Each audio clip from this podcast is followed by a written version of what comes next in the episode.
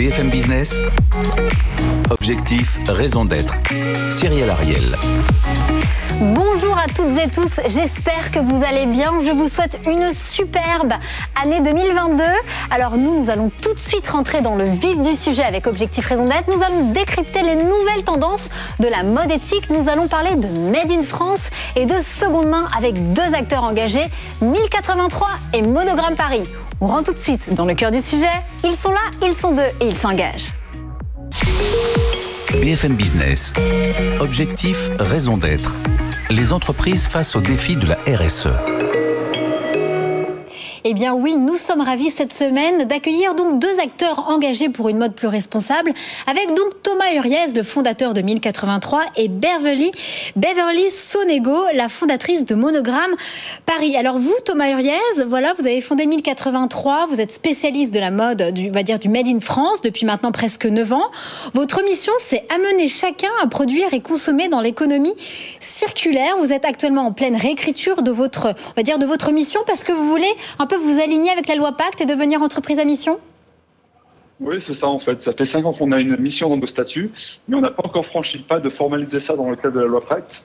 Et donc, pour devenir officiellement entreprise à mission, on va faire tout le formalisme qui va bien et on va en profiter pour re-questionner cette mission que vous venez de, donner.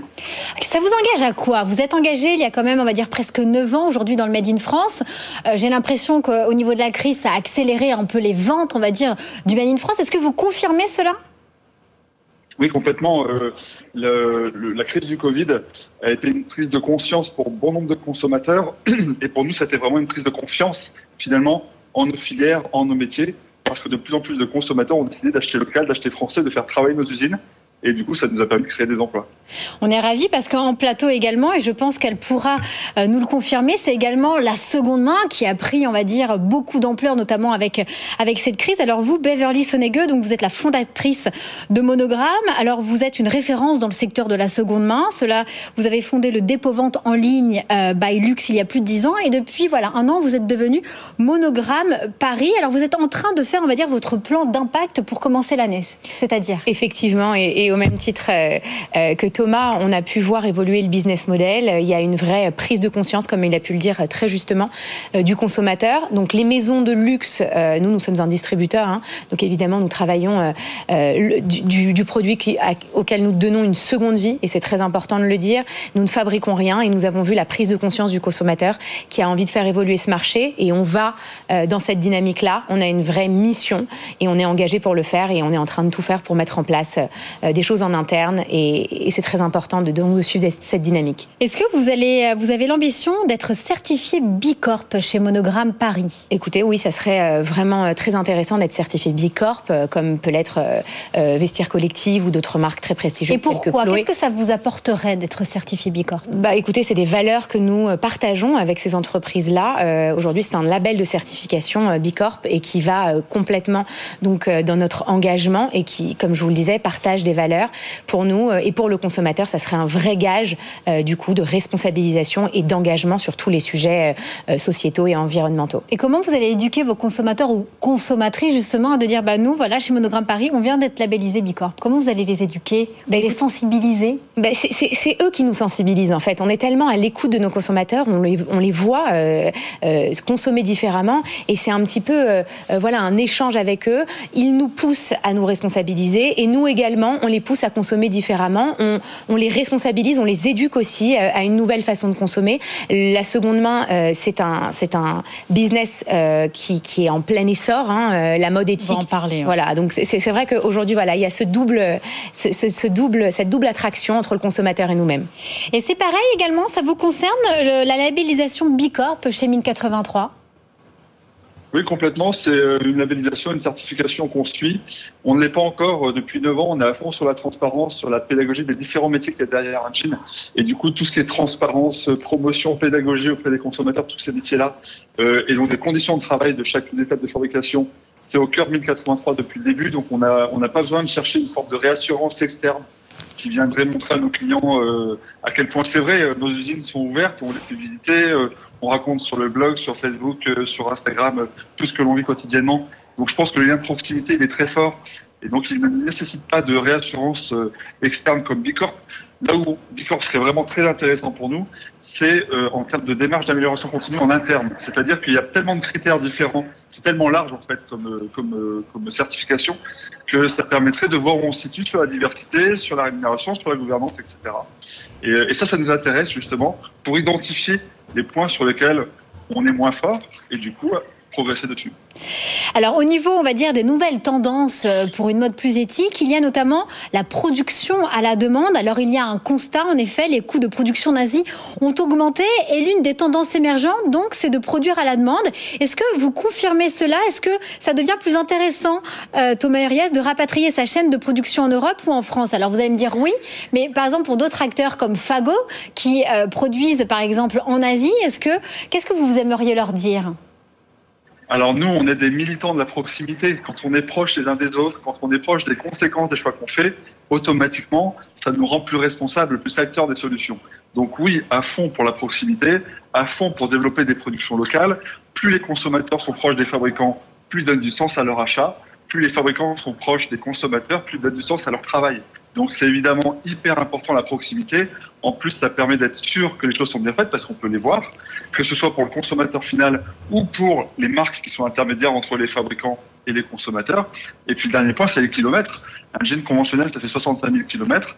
Un jean 1083 aujourd'hui, ça fait 6500 km, puisqu'il y a 6 000 km à peu près pour amener le coton de Tanzanie en France, puis le transformer en France, filature, peinture, tissage, coupe, confection. Demain, grâce à l'économie circulaire, même le coton sera local.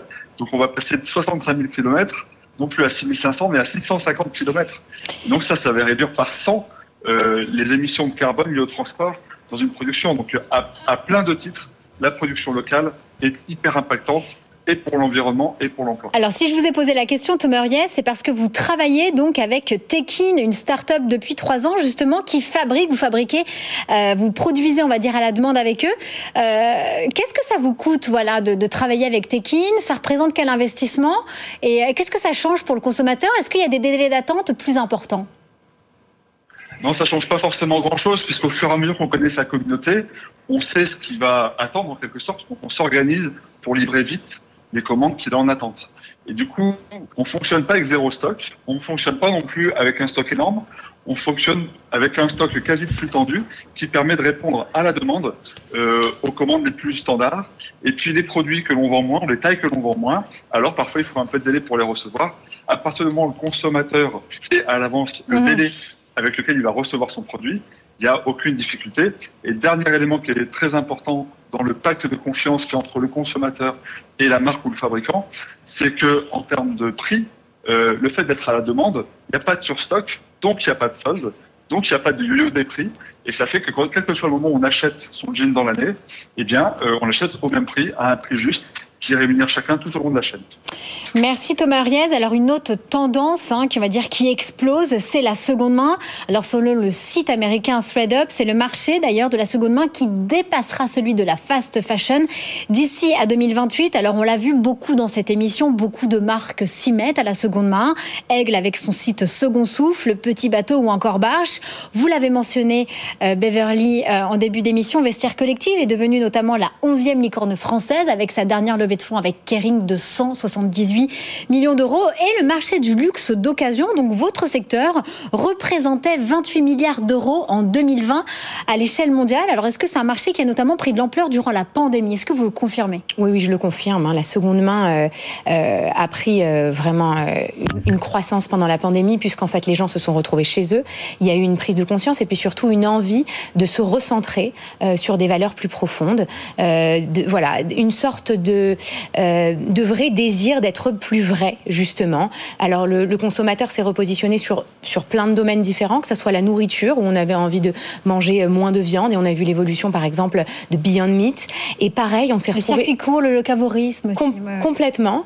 Et puis, euh, pareil, on s'est tous retrouvés face euh, à nos dressings parfois surchargé, euh, cette envie de stopper un petit peu la fast fashion, de se mettre dans cette position aussi de pouvoir revendre les affaires qu'on ne mettait plus et surtout d'acheter plus responsable, d'acheter mieux, différemment. Et c'est en ça qu'on essaye aussi d'éduquer le consommateur. Alors justement, les... quelles sont les raisons pour vos consommateurs et consommatrices? Est-ce que c'est une question de pouvoir d'achat, d'acheter de seconde main ou c'est une question éthique? Alors il peut y avoir vraiment euh, euh, double consommateur euh, chez Monogramme. D'abord on a les deux volets, on a le dépôt et la vente. Donc on a ces gens qui viennent acheter, ces gens qui viennent vendre. Il y a les gens qui font les deux. il va y avoir une partie des gens qui vont vouloir se créer un nouveau pouvoir d'achat. Donc effectivement qui vont se responsabiliser pour acheter mieux et, avoir un, un pouvoir d'achat différent sans avoir à sortir de la trésorerie. Et puis il y a ces gens qui sont en train de se poser des vraies problématiques environnementales et qui décident de faire du bien à la et de ne pas forcément produire plus et d'utiliser des produits qui sont déjà sortis et de leur donner une seconde vie. Et de toute façon, on voit que la mode, c'est cyclique. Euh, moi, je sais que j'ai récupéré des pièces du dressing de ma maman. Je suis moi-même maman de quatre enfants et je vois qu'il y a des pièces qui se gardent. On travaille aussi sur la transmission. Donc, euh, c'est intéressant parce qu'on est sur le marché du luxe, mais du luxe haut de gamme avec des pièces de qualité. Et qui dit qualité dit durabilité. Donc, c'est aussi en ça que le produit va perdurer, qu'on va pouvoir le transmettre et qu'on achète différemment. Est-ce que vous confirmez 25% des les ventes du luxe d'occasion sont générées sur les plateformes de seconde main. Oui, oui, c'est vrai. Et puis d'ici euh, d'ici 2030, il va y avoir encore un gap euh, là-dessus. Euh, la seconde main prend vraiment des, une grosse part de marché. Quel est votre taux de croissance, on va dire, sur les cinq dernières années ou alors peut-être sur juste l'année 2020 Est-ce que vous avez bondi Vous avez changé de nom il y a un an? Alors, qu'est-ce qui s'est passé? Pourquoi Alors, ce qu'il faut savoir, c'est que depuis trois ans, on a à peu près 100% de croissance par an. Donc, c'est assez incroyable. On a une très jolie croissance sur, sur la dernière année. Effectivement, le Covid euh, a, marqué euh, les esprits. Et comme j'ai pu vous le dire, on a travaillé notamment sur la récupération euh, des produits des gens qui étaient chez eux confinés. Et on a réussi à mettre en place des récupérations grâce à des transporteurs. Donc nous, on travaille beaucoup local aussi, hein, l'omnicanalité, puisqu'on est digital mais aussi physique avec un showroom. Donc on a la possibilité dans les deux axes, un, de proposer à notre clientèle de venir déposer, mais aussi de faire du click and collect. Donc ça a aussi un impact important pour la planète. Et, et ce qui est important, donc cette croissance, elle est due aussi donc à la responsabilisation euh, donc des gens. Et, c'est vrai que, voilà, il y a une vraie évolution pour Monogramme. Dans votre euh, nouvelle feuille de route euh, donc de cette année 2022, vous parlez également d'aller à l'international. Comment vous allez faire près au niveau des transports, de la logistique? Bah Justement, l'international, c'était c'est évidemment ce qu'on a. de quel pays? Alors on parle de l'Asie, du Moyen-Orient et des États-Unis. Donc c'est un vrai développement qui est nécessaire puisqu'aujourd'hui c'est vrai qu'on a une clientèle qui est plutôt locale. Donc moi j'ai développé cette société, ça fait 10 ans, un petit, un petit peu plus de 10 ans notamment avec une clientèle qui était plutôt française, après européenne. Aujourd'hui, on a des acheteurs du monde entier. C'est plus difficile de rapatrier les dépôts, mais ce qu'on va vraiment travailler, et notamment pour avoir un impact euh, qui, est, qui est beaucoup plus léger sur la planète, c'est d'avoir des marchés locaux, donc de récupérer les produits, euh, d'avoir des corners de dépôt sur euh, des marchés et puis pouvoir revendre cette marchandise. On va travailler aussi avec des, des algorithmes qui pourront définir voilà, les, les, les appétences, effectivement, récupérer sur place et pouvoir revendre sur place les produits que la clientèle désire ça va éviter évidemment des transports importants. Alors chez 1083, vous avez mis en place il y a 4 ans Adopte un jean. Alors qu'est-ce que c'est Adopte un jean? C'est de la seconde main également pour tous vos produits et pas seulement vos jeans d'ailleurs? Oui, c'est de la seconde main pour tous nos produits. On a cinq magasins 1083 qui sont en propre, en plus de nos revendeurs. Et donc nos, 100, nos cinq magasins permettent à tous nos clients de ramener leurs anciennes jeans 1083, leurs anciennes chaussures 1083, leurs anciennes ceintures 1083, euh, qu'ils ne portent plus, quelle qu'en soit la raison, euh, pour le proposer à la vente. Et 100% du fruit de la vente d'occasion euh, du jean de la chaussure 1083 de nos clients leur est restitué sous forme de bon d'achat pour qu'ils s'achètent euh, un nouveau jean ou alors qu'ils se le fassent rembourser en euros. Et ça donne quoi, ce premier bilan euh, de cette seconde main chez, chez 1083 C'est quelque chose qui Combien de, de, chiffres d'affaires? Ça représente combien de, de consommateurs? Ça représente des, centaines de pantalons aujourd'hui qui ont été ramenés chez 1083 et qui ont été revendus. C'est quelque chose qui est culturel en nous. Euh, on vend des jeans d'occasion. on a lancé il y a deux ans un jean consigné qu'on récupère en fin de vie. Donc en fait, on a vraiment cet échange au cœur de 1083. Et du coup, finalement, pour plein de consommateurs 1083, le fait de ramener son jean 1083 euh, en magasin, ça peut permettre de le revendre derrière. Et le fait de ramener son jean lambda, quelle que soit la marque d'ailleurs, qu'il soit fabriqué en France ou pas, euh, on le récupère pour les filocher, pour le recycler, pour refaire du fil avec et refaire un jean neuf à partir de jean recyclé. Mais Verly Sonego, vous en pensez quoi? Vous êtes déjà dans l'univers du luxe. Est-ce que selon vous, les marques de luxe doivent se mettre à la seconde main? Oh, bah, c'est une évidence. Je pense qu'elles ont déjà mis. Comment on communique quand on est dans le luxe, effectivement, avec des articles d'occasion? Par rapport C'est un challenge ou pas? Oui, évidemment, c'est un challenge, puisqu'il faut garder les codes du luxe. Donc, c'est vrai que, par exemple, on va parler du packaging. Le packaging, aujourd'hui, c'est quelque chose qui est important quand vous faites un achat luxe. mais évidemment, pour avoir un impact différent sur la, sur, sur la planète, il faut pouvoir se positionner avec, par exemple, du packaging recyclé, ou même pouvoir proposer aux consommateurs de ne pas donner de packaging. C'est vraiment toute la différence, et c'est ce qu'on disait sur la responsabilisation euh, du consommateur. Donc oui, il y a un vrai enjeu. Je pense que les marques s'y sont mises. Nous, on a un vrai désir de travailler avec les marques aussi. Il y a une transformation de l'industrie du luxe. Les marques s'y mettent, et, euh, la seconde main, c'est évidemment euh, à une place cruciale dans, ce marché-là. Vous en pensez quoi, vous, Thomas Huriez? Le secteur du luxe et la seconde main? Oui, je pense que tous les secteurs d'activité vont être euh, impactés par la seconde main. C'est du bon sens aujourd'hui. On voit bien qu'il y a plein de choses que l'on utilise euh, qui pourraient tout à fait être d'occasion. On n'est pas obligé d'acheter neuf. Et, je pense que si on regarde le jean, il y a des jeans bas de gamme, des jeans haut de gamme. Finalement, quand on achète un jean neuf, il est parfois déjà usé par du sablage, par des délavages, par des trous même parfois. Donc on voit bien que l'enjeu, c'est pas tant la durée de vie matérielle, puisqu'un jean troué, on le vend neuf, euh, mais qui a un enjeu encore supérieur à la durée de vie matérielle, c'est la durée de vie immatérielle, c'est-à-dire combien de temps euh, mon produit va être euh, désirable tout au long de sa vie. On voit bien qu'au niveau technologique, il y a des problèmes d'obsolescence programmée. Et ben quand la mode se démode trop vite, quand on est trop dans la mode finalement, on crée nécessairement une obsolescence qu'il faut gommer. Et c'est pour ça qu'il est si important d'aller vers des collections intemporelles avec du style euh, qui permet de sortir des collections, de sortir des soldes, sortir des promos. Et du coup, d'allonger finalement la durée de vie euh, émotionnelle pendant laquelle on va avoir euh, envie de porter, de choisir ses produits. Le secteur du luxe est en pleine mutation, pour terminer, c'est ça Vous êtes... Oui, le secteur du luxe est en pleine mutation. Euh, effectivement, il disait très justement, la mode se démode. Karl Lagerfeld disait, la mode se démode, le style jamais. Il faut faire attention euh, euh, à travailler notamment avec des, des, produits iconiques, comme ce que nous faisons aujourd'hui, justement pour travailler la durabilité des produits. Il faut être très vigilant à ça, et, et c'est ce qu'on incite aujourd'hui avec, avec notre plateforme. Eh bien, écoutez, merci beaucoup Thomas Ariès et Bervely Sonego pour, euh, dire, euh, vos inspirations, parce qu'effectivement, on voit bien que ça bouge énormément et on continue dans l'univers de la mode avec l'impact de la semaine. BFM Business. Objectif, raison d'être.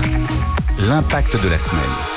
Alors, Beverly, on reste dans votre secteur, Beverly Sonego, on reste, on va parler de l'univers toujours du luxe avec le programme de développement durable Mission 1,5 degré de la maison Chanel, lancé il y a moins de deux ans. Alors effectivement, Chanel a décidé de communiquer sur ses engagements environnementaux en s'engageant notamment de diminuer leur émission de 50% d'ici à 2030 pour leur scope 1 à 2 et leur émission de leur chaîne de valeur scope 3 de 40% d'ici à 2030. Ils veulent également basculer vers 100% d'électricité d'origine renouvelable dans leur activité d'ici à 2025 contre aujourd'hui 41%. Ils ont également des objectifs qui ont été validés selon la maison par la Science Based Target Initiative afin d'avoir des objectifs qui correspondent donc aux accords de Paris. Chanel revendique également investir 25 millions de dollars pour soutenir les communautés locales des impacts du changement climatique au sein et à l'extérieur de leur supply chain. Alors par exemple, on parle de sauvegarder, de restaurer 300 000 hectares de forêts tropicales primaires au Pérou ou encore 22 000 hectares restaurés de tourbières et de forêts tropicales en Indonésie. Qu'est-ce que vous en pensez, Thomas Urias? Est-ce que c'est suffisant? Est-ce que c'est ça une bonne feuille de route RSE quand on, fait partie de l'industrie du luxe comme Chanel? Encore une fois, le luxe, euh, ben, en tant que premier de cordée, si on peut dire, euh, montre la voie et investit massivement sur l'énergie renouvelable, sur les nouveaux modèles de distribution, euh, sur les enjeux de biodiversité, et c'est très bien. c'est vraiment par là qu'il faut embrasser le sujet. nous, on appelle ça la perma-industrie. c'est un peu comme la permaculture où on organise son potager avec des plantes que l'on met en complémentarité les unes des autres pour qu'elles se protègent et qu'elles se nourrissent mutuellement. Et eh si on fait ça non pas dans nos jardins, mais en plus euh, dans nos économies, dans nos usines, eh bien, on va créer une économie vertueuse qui protégera l'emploi, qui protégera les droits des hommes, qui protégera la biodiversité, qui limitera les effets du, réchauffement climatique.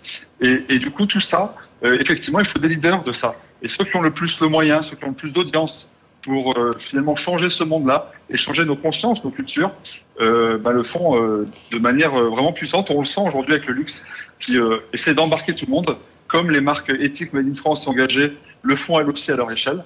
Et, le fait de voir que tous ensemble, finalement, on prend le sujet à bras le corps, eh bien, ça évite finalement mais, que euh, mais attention tout de même. Du, greenwashing, exactement. Euh, on, ne fait pas non plus que planter des arbres pour réduire son impact carbone. Ça va vraiment au-delà. On parle d'upcycling, on parle de travailler avec des matières moins énergivores, etc. Vous en pensez quoi, vous, Beverly Moi, je pense qu'ils font partie des leaders et qu'effectivement, ils se doivent euh, d'être un, un, exemple pour toutes les autres sociétés et que c'est à plusieurs qu'on va réussir à avoir un réel impact. Mais je, je, je pense qu'ils ont une vraie légitimité à faire tout ça.